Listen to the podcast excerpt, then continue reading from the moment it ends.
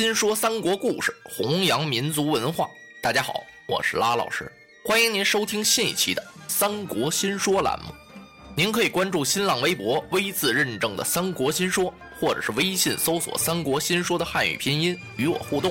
您的意见呢，将是《三国新说》栏目最大的财富。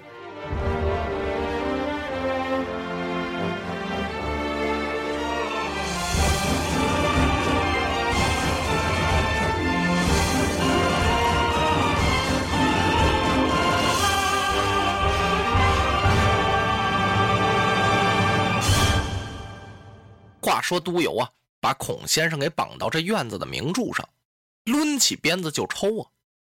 正在这个时候，刘备来了。刘备早晨起来想了想，无论如何也得上馆驿去一趟啊。没有赃银，根本没这么回事啊。那也得见见这个都邮啊，硬着头皮也得来见。刚走到大门这儿啊，让把门的天使军给拦住了。哎哎哎，上哪儿去啊你？哦，卑职要求见都邮大人，请上差给通禀一声吧。什么？通禀一声？你是干什么的呀？呃，我是这儿的县尉啊。认得你，昨儿你不是来了一趟了吗？今儿你怎么又来了？我，我要求见都邮大人。嘿嘿。我们不是你衙门里的公差，你一哼我们一哈的，跑碎了靴子鞋袜子得我们自己花钱，懂吗？说着呀，有天使军就把手伸到刘备的跟前来了。玄德就明白了，这是跟我要门包啊，要银子。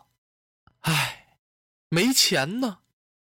呃，天使军，你……玄德刚要说几句好听的话，忽然他就听到院子里啊。传来了呼叫之声，哎呀！仔细这么一听，这是孔先生的声音呢。孔先生一边挨打还一边喊呢：“刘县尉是清官呐，他绝无贪赃卖法之事。”哎呀！刘备一听是更着急了，孔先生是在为我挨打呀，他就要往里闯。这几个天使军一看，干嘛？你敢擅闯都邮大人的馆驿吗？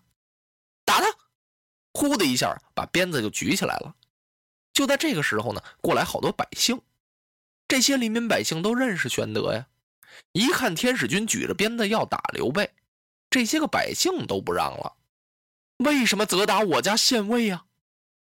哗，往上这么一拥，可把玄德吓坏了。玄德怕呀，这些老百姓挨打呀。他赶忙张开双手给拦住了，啊！列位父老，不要上前来！哎呀！刘备说到这儿呢，猛地想起来了，这馆驿旁边有个侧门，我呀，从那个门进去得了。玄德想到这儿，他一边冲着这些黎民百姓摆手，让他们赶快走开，随后自己转身就进了那个小巷子了。这些黎民百姓也听见这馆驿里面有哭叫之声。其中有人听出来了，这是孔先生在被责打呀！黎民百姓这就急了，他们这是要干什么呀？哦，在里边打我们的孔先生，还要打刘县尉，这还了得！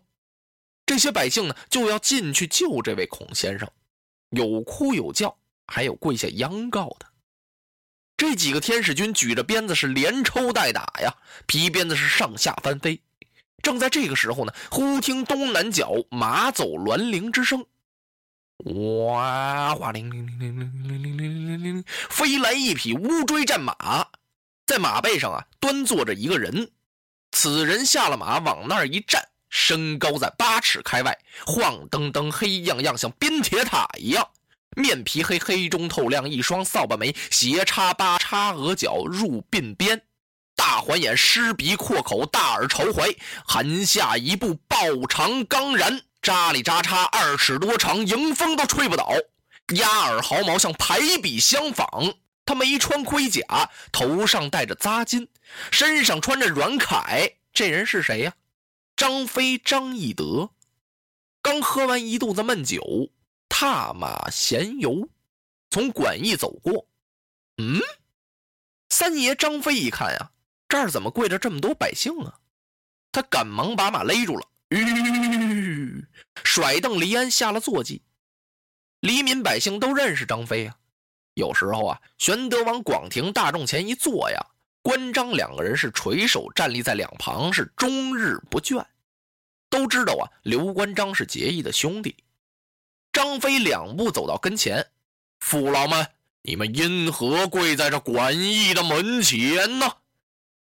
哎呀，三爷，您有所不知啊，是有这么这么这么一回事。哎呀！张飞气的是大叫一声：“可恼啊，可恼啊！”好家伙，像半悬空打了个霹雷相仿，把那些天使军呀吓得是抖衣而战呢。张飞叫这些父老赶快闪闪闪开了啊！这些父老啊，往两旁一闪，张飞大踏步的就进了馆驿了。他进了院子里一看，孔先生正在那儿挨打呢。他过去，左边一脚。啊噔！把那天使军呀踹到东墙外边去了。右边一脚啊嘣！又把那天使军给踹屋里去了。随后呢，一臀绑绳啊，突一下子把绳子就给解开了。他先救下了孔先生，然后提溜着绳子，他就进了厅堂了。都邮大人呢，正在这儿坐着呢。他还纳闷呢，这谁这么大胆子呀？吃了雄心了，还是喝了豹胆了？敢在本行院的馆驿门前吵吵嚷嚷！哎呦，我的妈哟！这都邮啊，当时吓得眼睛就直了。看见外边进来一座冰铁塔呀，张飞往他跟前一站。张飞认识他呀，在城外边接过他呀。哎，狗官，你不是要勒索金银吗？来来来，你家三爷这儿有的是，算。条金啊！这都邮还没等张嘴说出话来呢，翼德一抬手，啪！好家伙，这一巴掌啊，好像一扇磨盘一样。都邮这脑袋嗡的一下子，当时就晕了。那金冠呀，就给打瘪了。啊！噗！翼德一抬手就把他头发给抓住了，嘣的一下子，像提溜个小鸡崽子似的，由打馆驿里啊，就把都邮给提溜出来了。他把他往拴马桩子那儿一放，用绳子就给捆上了。哪儿来的绳子呀？就是刚才捆孔先生的那根绳子呀。他把都邮捆好了之后啊，哎，张飞找什么呢？啊，我拿什么揍他呀？啊，自己身上什么都没带啊，鞭剑都没有。哦，有了，馆驿门口啊，这儿有一拉溜十几棵大柳树。他一抬手，咔嚓一下子撕下十多条根柳条子来，嘣嘣嘣，擦擦擦，往一块一拧，拧成了个大蒜辫子一样。他就走到都邮的跟前：“你不是要蒜条金吗？你家三爷爷这里有的是柳条银。”说这话呢，他就把这柳条给取起来了。我先打死你这害民贼，有话再讲。啊噗！啪砰！哦！哎呀，把这个督邮打的是狼嚎鬼叫，直喊救命啊！谁救他呀？他那天使军呢？不知道全钻哪儿去了。就在这功夫上，打那馆驿旁边小巷中啊，急急忙忙走出一个人来。谁呀？刘备。玄德不是到那儿找侧门去了吗？也没进去，那侧门锁着呢。他只好返回来。玄德刚走到巷口这儿啊，就听到驿馆前面这个乱闹。哎，他走出小巷，这么一看，哎呀，张飞正在用柳条子抽那督邮呢，这怎么能行呢？那督邮是十常侍的心腹之人呢，他赶忙上前拉住了张飞，三弟不要打。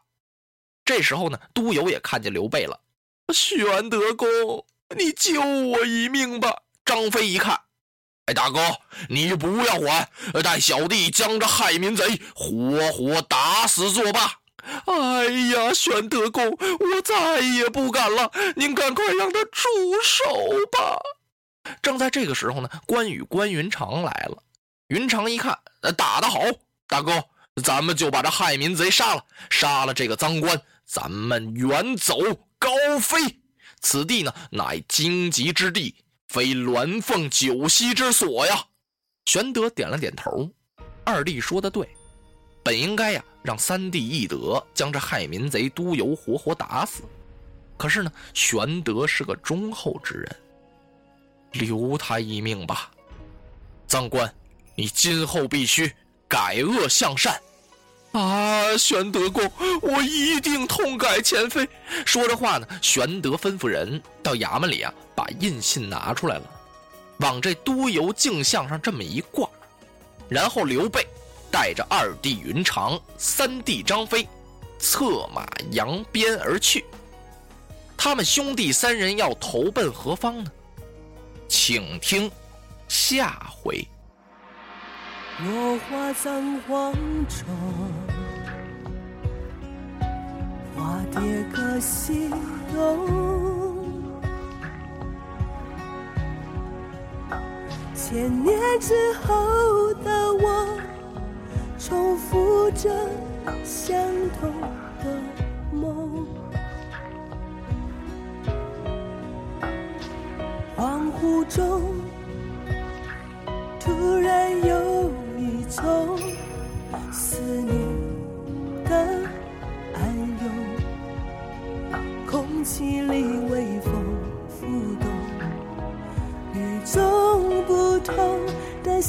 浓，穿越了时空，穿越宿命无穷的。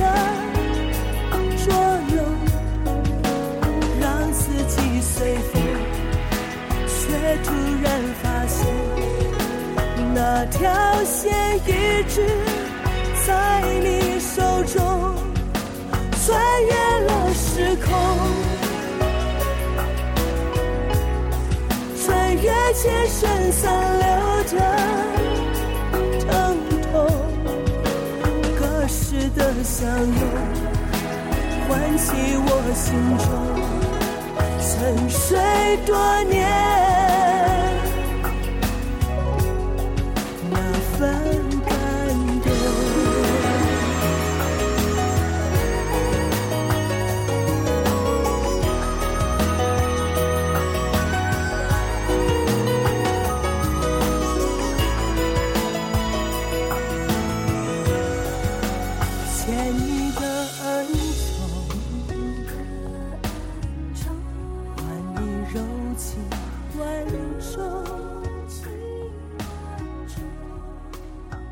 这千回百转，也只为了